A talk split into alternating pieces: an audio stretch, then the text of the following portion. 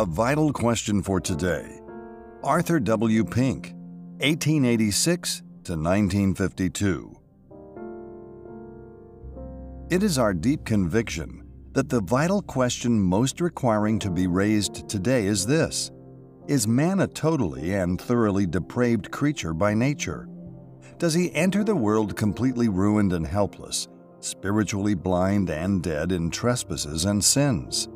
According as is our answer to that question, so will be our views on many others. It is on the basis of this dark background that the whole Bible proceeds. Any attempt to modify or abate, repudiate, or tone down the teaching of the Scripture on the matter is fatal. Put the question in another form Is man now in such a condition that he cannot be saved without the special and direct intervention of the triune God on his behalf? In other words, is there any hope for him apart from his personal election by the Father, his particular redemption by the Son? and the supernatural operations of the Spirit within him. Or, putting it in still another way, if man is a totally depraved being, can he possibly take the first step in the matter of his return to God? The scriptural answer to that question makes evident the utter futility of the schemes of social reformers for the moral elevation of the masses, the plans of politicians for the peace of the nations, and the ideologies of dreamers to usher in a golden age for this world. It is both pathetic and tragic to see many of our greatest men putting their faith in such chimeras. Divisions and discords, hatred and bloodshed cannot be banished while human nature is what it is. But during the past century, the steady trend of a deteriorating Christendom has been to underrate the evil of sin and overrate the moral capabilities of men. Instead of proclaiming the heinousness of sin, there has been a dwelling more upon its inconveniences and the abasing portrayal of the lost condition of man as set forth in Holy Writ has been obscured, if not obliterated, by flattering disquisitions on human advancement. If the popular religion of the churches, including nine tenths of what is termed evangelical Christianity, be tested at this point, it will be found that it clashes directly with man's fallen, ruined, and spiritually dead condition. There is, therefore, a crying need today for sin to be viewed in the light of God's law and gospel, so that its exceeding sinfulness may be demonstrated and the dark depths of human depravity exposed by the teaching of Holy Writ, that we may learn what is connoted by those fearful words, dead in trespasses and sins. The grand object of the Bible is to make God known to us, to portray man as he appears in the eyes of his Maker, and to show the relation of one to the other. It is therefore the business of his servants not only to declare the divine character and perfections, but also to delineate the original condition and apostasy of man, as well as the divine remedy for his ruin. Until we really behold the horror of the pit in which by nature we lie, we can never properly appreciate Christ's so great salvation.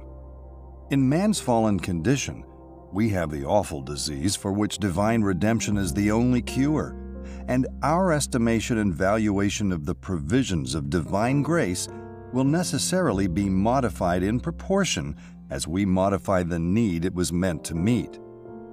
David Clarkson, one of the Puritans, pointed out this fact in his sermon on Psalm 51, verse 5.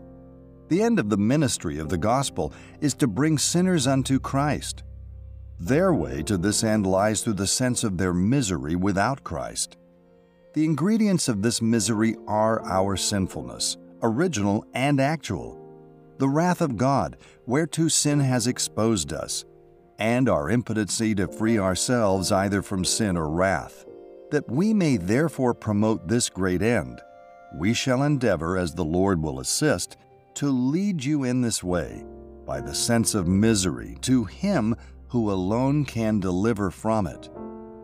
Now, the original of our misery being the corruption of our natures, or original sin, we thought fit to begin here and therefore have pitched upon these words as very proper for our purpose. Behold, I was shapen in iniquity, and in sin did my mother conceive me. This subject is indeed a most solemn one, and none can fitly write or preach on it unless his own heart is deeply awed by it.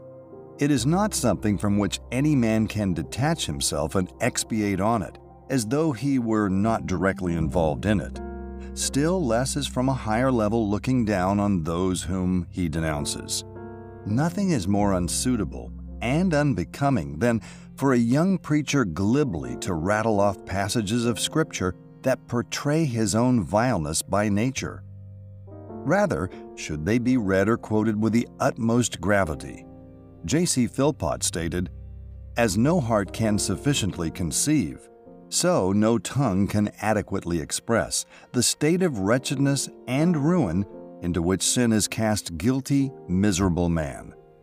In separating him from God, it has severed him from the only source and fountain of all happiness and all holiness. It has ruined him, body and soul. The one it is filled with sickness and disease, in the other, it has defaced and destroyed the image of God in which it was created. It has shattered all his mental faculties. It has broken his judgment, polluted his imagination, and alienated his affections. It made him love sin and hate God. The doctrine of total depravity is a very humbling one. It is not that man leans to one side and needs propping up, nor that he is merely ignorant and requires instructing nor that he is run down and calls for a tonic, but rather that he is undone, lost, spiritually dead. Consequently, he is without strength, thoroughly incapable of bettering himself. He is exposed to the wrath of God and unable to perform a single work that can find acceptance with him. Almost every page of the Bible bears witness to this truth. The whole scheme of redemption takes it for granted. The plan of salvation taught in the Scriptures could have no place or any other supposition.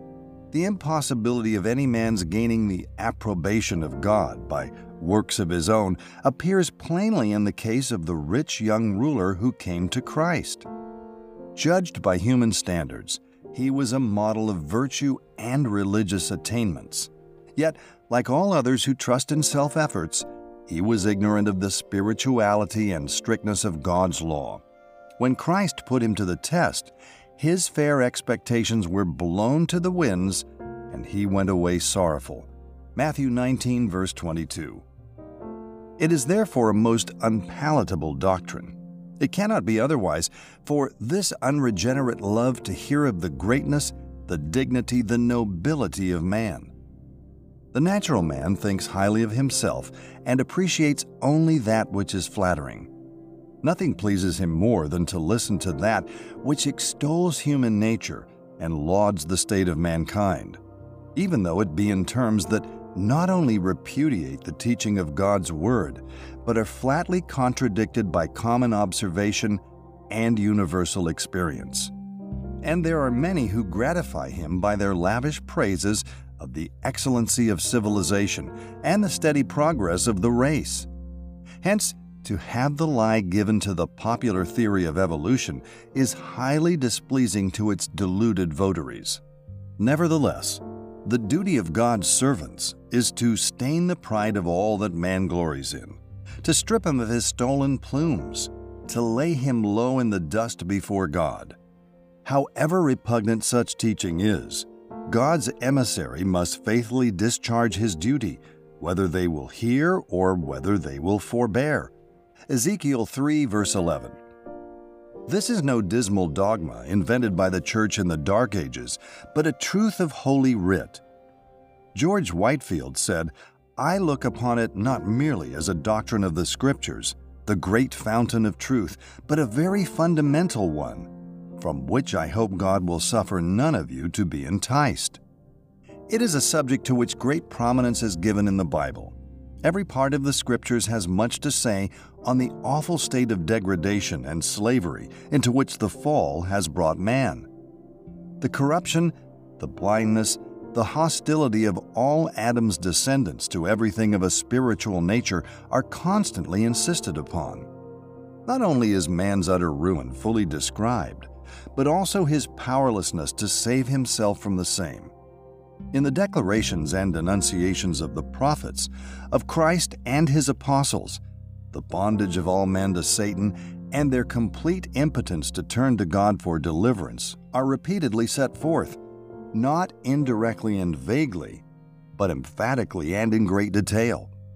This is one of a hundred proofs that the Bible is not a human invention, but a communication from the thrice Holy One. It is a sadly neglected subject, notwithstanding the clear and uniform teaching of Scripture. Man's ruined condition and alienation from God are but feebly apprehended and seldom heard in the modern pulpit, and are given little place even in what are regarded as the centers of orthodoxy. Rather, the whole trend of present day thought and teaching is in the opposite direction. And even where the Darwinian hypothesis has not been accepted, its pernicious influences are often seen. In consequence of the guilty silence of the modern pulpit, a generation of churchgoers has arisen that is deplorably ignorant of the basic truths of the Bible, so that perhaps not more than one in a thousand has even a mental knowledge of the chains of hardness and unbelief that bind the natural heart, or of the dungeon of darkness in which they lie. Thousands of preachers, instead of faithfully telling their hearers of their woeful state by nature, are wasting their time by relating the latest news of the Kremlin or the development of nuclear weapons. It is therefore a testing doctrine, especially of the preacher's soundness in the faith, a man's orthodoxy on this subject determines his viewpoint of many other doctrines of great importance. If his belief here is a scriptural one, then he will clearly perceive how impossible it is for men to improve themselves, that Christ is their only hope. He will know that unless the sinner is born again, there can be no entrance for him into the kingdom of God nor will he entertain the idea of the fallen creature's free will to attain goodness.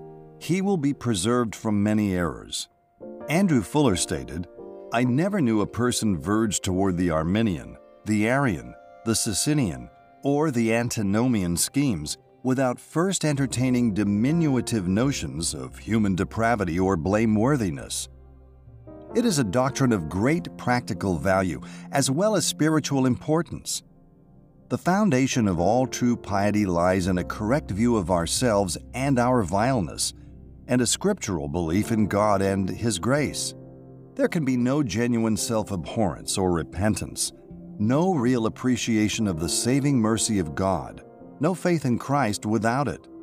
There is nothing like a knowledge of this doctrine so well calculated to undeceive vain man and convict him of the worthlessness and rottenness of his own righteousness. Yet the preacher who is aware of the plague of his own heart knows full well that he cannot present this truth in such a way as to make his hearers actually realize and feel the same, to help them stop being in love with themselves, and to cause them to forever renounce all hope in themselves. Therefore, instead of relying upon his faithfulness in presenting the truth, he will be cast upon God to apply it graciously in power to those who hear him and bless his feeble efforts. It is an exceedingly illuminating doctrine. It may be a melancholy and humiliating one. Nevertheless, it throws a flood of light upon mysteries that are otherwise insoluble. It supplies the key to the course of human history and shows why so much of it has been written in blood and tears. It supplies an explanation of many problems that sorely perplex and puzzle the thoughtful. It reveals why the child is prone to evil and has to be taught and disciplined to anything that is good. It explains why every improvement in man's environment, every attempt to educate him, all the efforts of social reformers are unavailing to effect any radical betterment in his nature and character. It accounts for the horrible treatment which Christ met with when he worked so graciously in the world, and why he is still despised and rejected by men. It enables the Christian himself to better understand the painful conflict which is ever at work within him and which causes him so often to cry, O wretched man that I am. Romans 7, verse 24. It is therefore a most necessary doctrine for the vast majority of our fellow men are ignorant of it. God's servants are sometimes thought to speak too strongly and dolefully of the dreadful state of man through his apostasy from God. The fact is that it is impossible to exaggerate in human language the darkness and pollution of man's heart, or to describe the misery and utter helplessness of a condition such as the Word of Truth describes in these solemn passages. But if our gospel be hid, it is hid to them that are lost in whom the God of this world hath blinded the minds of them which believe not, lest the light of the glorious gospel of Christ, who is the image of God, should shine upon them. 2 Corinthians 4, verse 3a. Therefore they could not believe, because he hath judiciously blinded their eyes and hardened their heart, that they should not see with their eyes nor understand with their heart and be converted, and I should heal them. John 12, verses 39 through 40. This is yet more evident when we contrast the state of soul of those in whom a miracle of grace is wrought. Luke 1, verses 78 and 79. It is a beneficial doctrine, one that God often uses to bring men to their senses. Nothing but a real sense of our lost condition lays us in the dust before God. From Studies in the Scriptures, available from Chapel Library, Arthur W. Pink, 1886 to 1952. Pastor, itinerant Bible teacher, author, born in Nottingham, England, UK.